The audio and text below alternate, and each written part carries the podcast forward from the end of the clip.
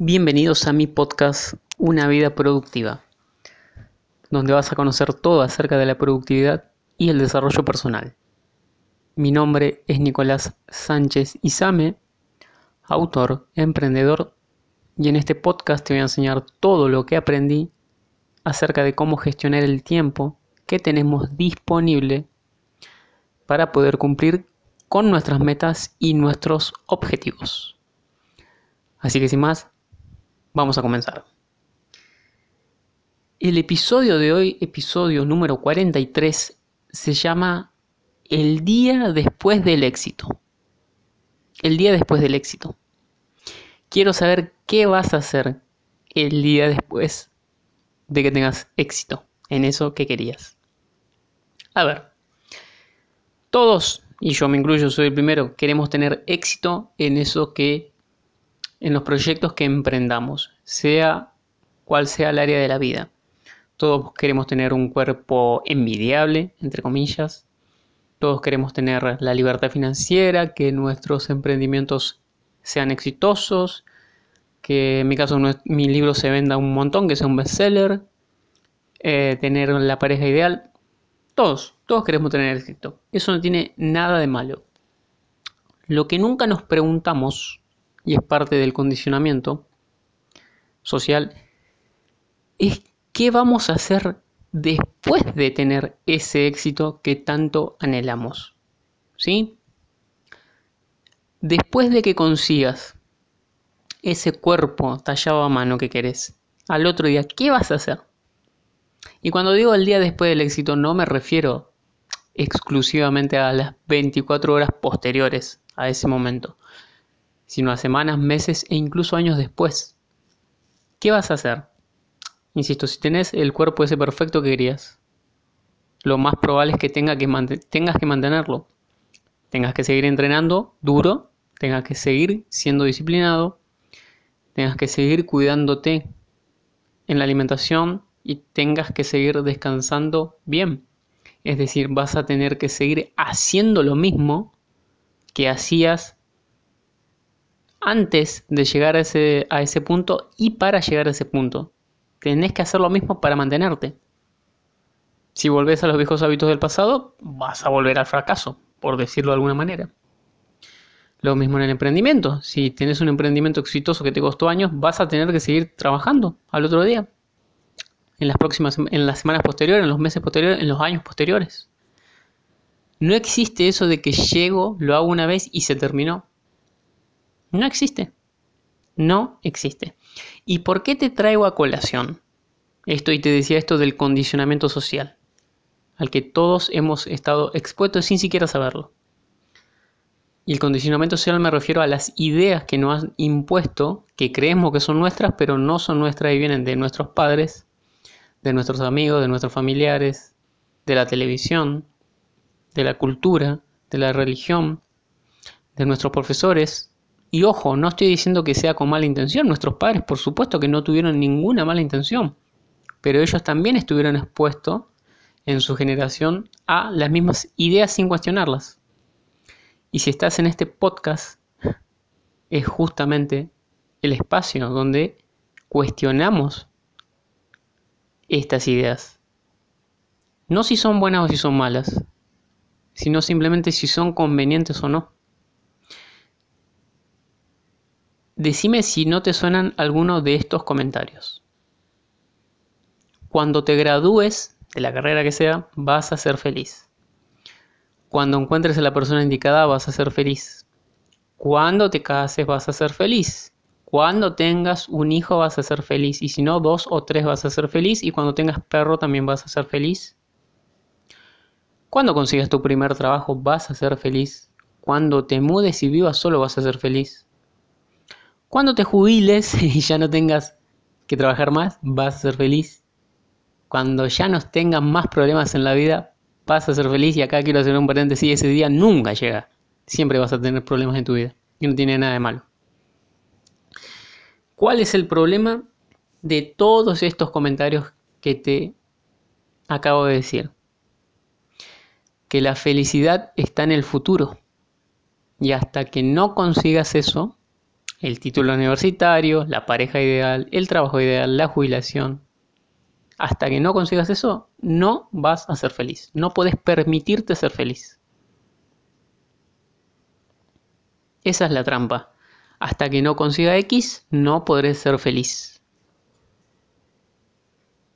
¿Te parece algo razonable? A mí la verdad no. E insisto, yo era el primero que cayó en esta trampa de depositar siempre mi felicidad en el futuro. Me pasó obviamente con, con la carrera universitaria, pero me di cuenta varios años antes, por suerte, de que la vida no me iba a cambiar con un título. Y al otro día me iba a tener que seguir levantando, iba a tener que seguir eh, saliendo a la cama, trabajando, comer, estar con mi familia, con mis amigos. La vida sigue, ¿sí? Además, hay algo interesante, que privarse de disfrutar del camino, de sentirse feliz en el camino, tiene otros problemas. Uno es que no existe, garantía de que consigas eso. No todas las personas que inician la universidad las terminan. No todas las personas consiguen casarse. No todas las personas tienen hijos. No todas llegan a jubilarse porque se pueden morir antes. ¿Sí? No hay ninguna garantía esto de que la seguridad es un invento humano. No existe, nunca, nunca existió. Es un concepto inventado por el humano. la seguridad no existe. No hay nada seguro en la vida. ¿Sí? Y otra cosa más, que es bien importante. Ese éxito que vos querés, supongamos, ¿no? Supongamos que sos escritor y soñás con ganar el premio Nobel de literatura, ¿no? Supongamos que avancemos en el futuro y supongamos que lo ganas. Estás en la ceremonia, dicen tu nombre como ganador del, supongamos, eh, Premio Nobel de Literatura 2040. ¿Sí? Y sale tu nombre. Y está tu familia y te aplauden. yo. Ese momento de los aplausos no dura más de 15-20 segundos, como mucho. Y el posterior festejo será de una noche, una fiesta, una comida. ¿Sí? Pero, pero el proceso para llegar a conseguir semejante objetivo te puede llevar décadas, como le ha llevado a los Gabriel García Márquez, ¿sí? a los Vargas Llosa, ¿sí? Ese objetivo no se cumple de la noche a la mañana. Entonces, ¿qué vas a estar? ¿Vas a estar 20 años amargado o, sintiéndote muy fracasado porque todavía no conseguiste? Y si lo conseguís, bueno, buenísimo. Y si no lo conseguís, peor aún no solo que no disfrutaste del camino, sino que tampoco de la consecución porque no lo conseguiste. Porque, insisto, no está asegurado. ¿Sí? Y acá te quiero mencionar un concepto que me parece muy ad hoc, que conozca, que se llama adaptación hedonista. ¿Qué quiere decir esto? Que el ser humano tiene la capacidad de adaptarse a nuevas situaciones, sean buenas o malas. Te pongo un ejemplo bien, bien sencillo el día que te compraste tu primer auto. O puede ser alguna otra cosa, pero supongamos el primer auto. Seguramente los primeros días, las primeras semanas era toda una locura, pero después, pasado el tiempo, todos esos sentimientos se, se fumaron. ¿Por qué? Porque te adaptaste a esa nueva situación de tener un auto. Y ya te parecía de lo más normal. ¿Sí? Y eso lo traigo a colación porque cuando consigas ese éxito, te vas a acostumbrar también. ¿Sí? Te vas a acostumbrar y esa super sensación de euforia no va a durar mucho. En cierto sentido no es malo esto de la adaptación hedonista porque si lo ves desde el lado correcto, desde la arista correcta, eso siempre te va a llevar a estar hambriento y seguir consiguiendo más y más objetivos, ¿sí?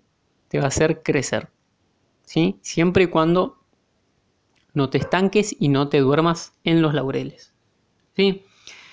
Entonces te quiero traer a colación algo que yo le llamo la trampa de las metas. Y antes que me digas algo, porque me vas a decir, Nicolás, pero ya hiciste un podcast hablando sobre cómo establecer metas y objetivos. Sí, por supuesto. Tener metas y objetivos en la vida es imprescindible porque actúan como faros que nos guían en una determinada dirección. Ahora, ¿cuál es el problema? Esto que te decía de que hasta que no consiga la meta no seré feliz. Esa es la trampa. Entonces, con respecto a las metas, te, digo que hay de dos tipos, básicamente. Están las metas de rendimiento y las metas de resultado. Las metas de resultado son justamente ese resultado que querés conseguir, como bajar 5 kilos de, peso, bajar 3% de grasa corporal o duplicar tus ingresos. Esas son eh, las metas, ese es el resultado que vos querés conseguir, pero eso no te dice cómo lo vas a conseguir. Y ahí es donde entran las metas de rendimiento. Si querés bajar esos 5 kilogramos o bajar el porcentaje de grasa, bueno, las metas de rendimiento pueden ser ir 3-5 veces por semana al gimnasio, 3 veces salir a correr, eh, hacer ejercicio de cardio, caminar, ¿sí? ese sería el sistema que te va a permitir cumplir con el qué. Las metas de resultados son el qué y las metas de rendimiento el cómo. Ahora vos mirás, ¿y qué tiene de malo tener metas y objetivos y tener metas de rendimiento y metas de resultado? Nada.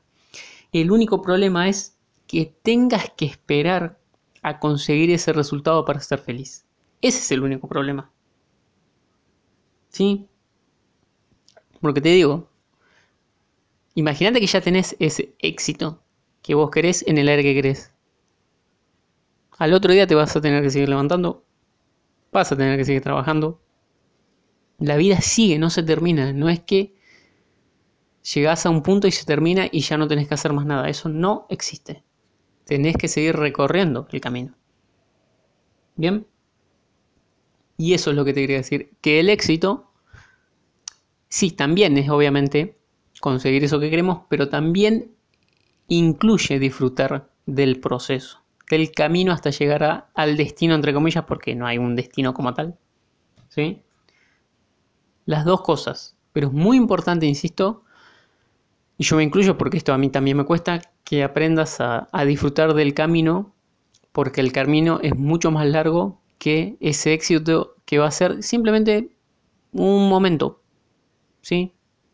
Un momento, unos segundos, unas horas, unos días, pero no mucho más que eso.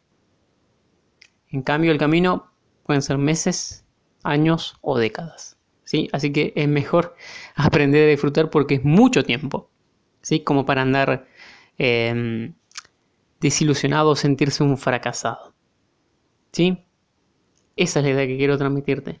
Que seas feliz durante el camino.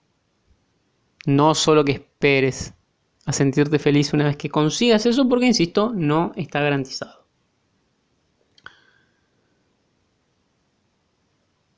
Entonces, ahora que ya te he mostrado esto de, de la trampa, del éxito de esperar a sentirte de esperar a conseguir ese éxito para sentirte feliz, te voy a dar una serie de sugerencias para que tengas en cuenta de cómo aprender a disfrutar del camino, del viaje. ¿Sí? Y lo primero que te quiero decir es que estar en el camino es digno de admiración. ¿Sí? No necesitas en este preciso momento haber cumplido la meta. Con que ya estés en el camino es motivo para sentirte bien. No importa si todavía no tenés el físico de Cristiano Ronaldo. Si estás entrenando, si te estás alimentando bien, si estás haciendo las cosas, si estás haciendo lo que te llevará en el futuro a conseguir eso, ya es motivo para sentirse bien. Aunque todavía no lo hayas conseguido. Sentirte mal sería no hacer las cosas. No estar en el camino. Pero si estás en el camino, sentite bien. Está perfecto. ¿Qué otra cosa? Que tu fuente de validación sea interna. A ver, nadie duda de que cuando tengas éxito te vas a ganar el respeto y la admiración y también la envidia de muchas personas, ¿sí? Y eso se va a sentir bien porque es una validación externa. Pero eso también es peligroso, porque si la validación externa está, está perfecto, pero si no está, te vas a bajonear, te vas a sentir mal, o sea, vas a depender de los demás para sentirte bien. Por eso te digo que hay que aprender a que la validación sea interna, cosa que es difícil porque estamos programados para que la opinión ajena nos importe. Esto lleva mucho trabajo y bueno, tal vez pueda ser eh,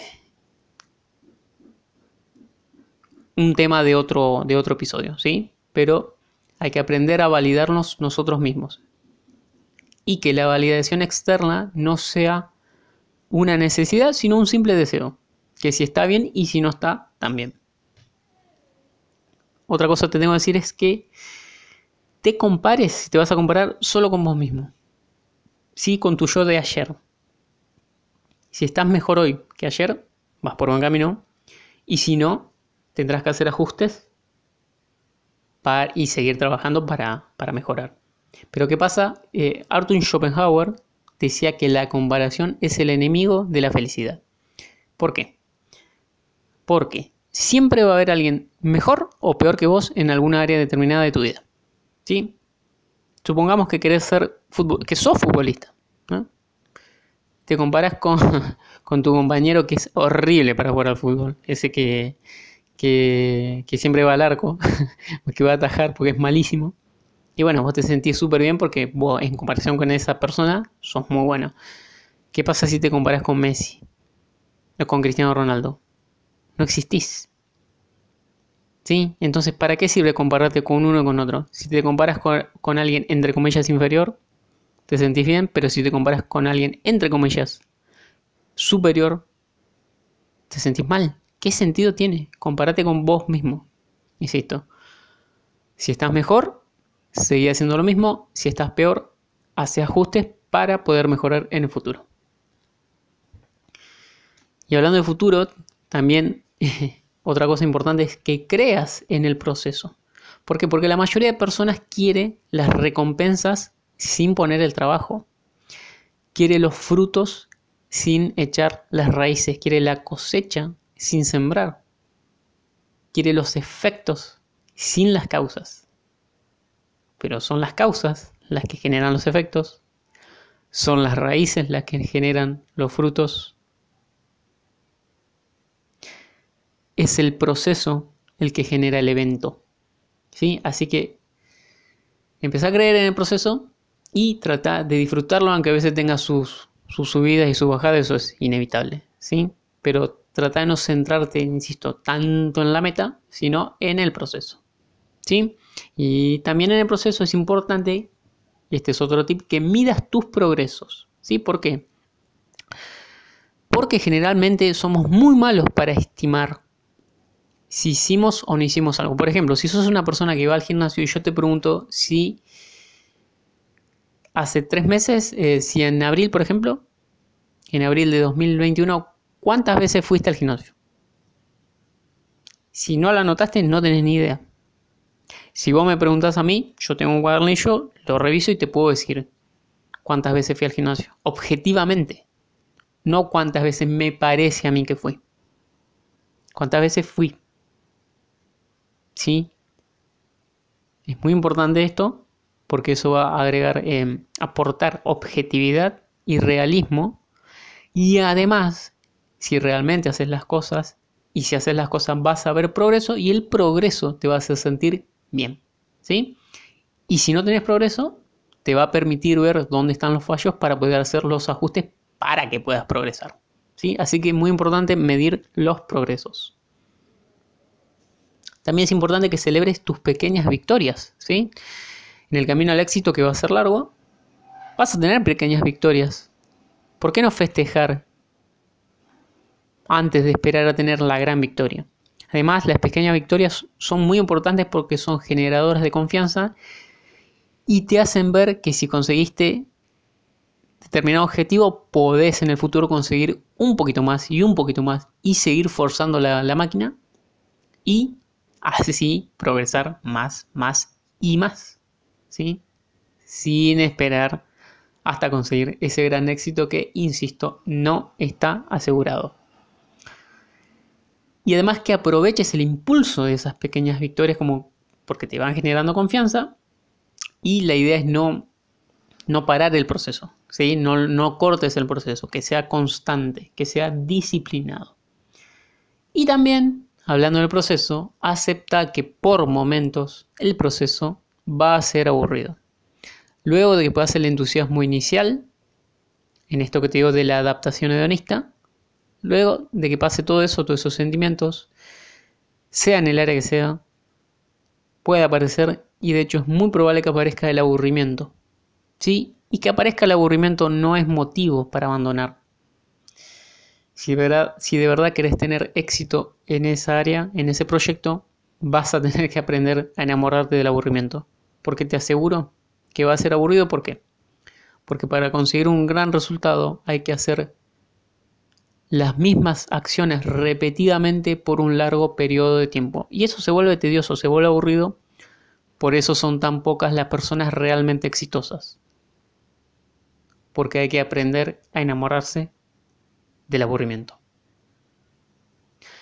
Entonces, ¿cuál es la conclusión que te quiero dejar de este episodio? Que una vez que consigas ese éxito que tanto querías, vas a tener que seguir transitando el camino. Así que lo que hay que hacer es aprender a disfrutar del camino independientemente de las subidas y de las bajadas que seguramente va a tener ese camino. Así que bueno, eso fue todo por hoy. Espero que te haya gustado este, este episodio. Es un episodio importante, ¿sí? porque generalmente no nos paramos hacernos este tipo de preguntas. A mí me ha pasado, por eso quiero hacer, por eso hice este episodio, para advertirte, ¿sí? De que no tenés que esperar para sentirte feliz si estás haciendo las cosas, ¿sí? Si estás haciendo las cosas ya es motivo para que te sientas, feliz, independientemente, independientemente de si has o no conseguido eso que tanto anhelas. Y que una vez que lo consigas, vas a tener que seguir trabajando. Así que bueno, eso fue todo por hoy. Espero haberte ayudado, espero que te haya gustado y nos vemos, nos escuchamos en el próximo episodio. Chao.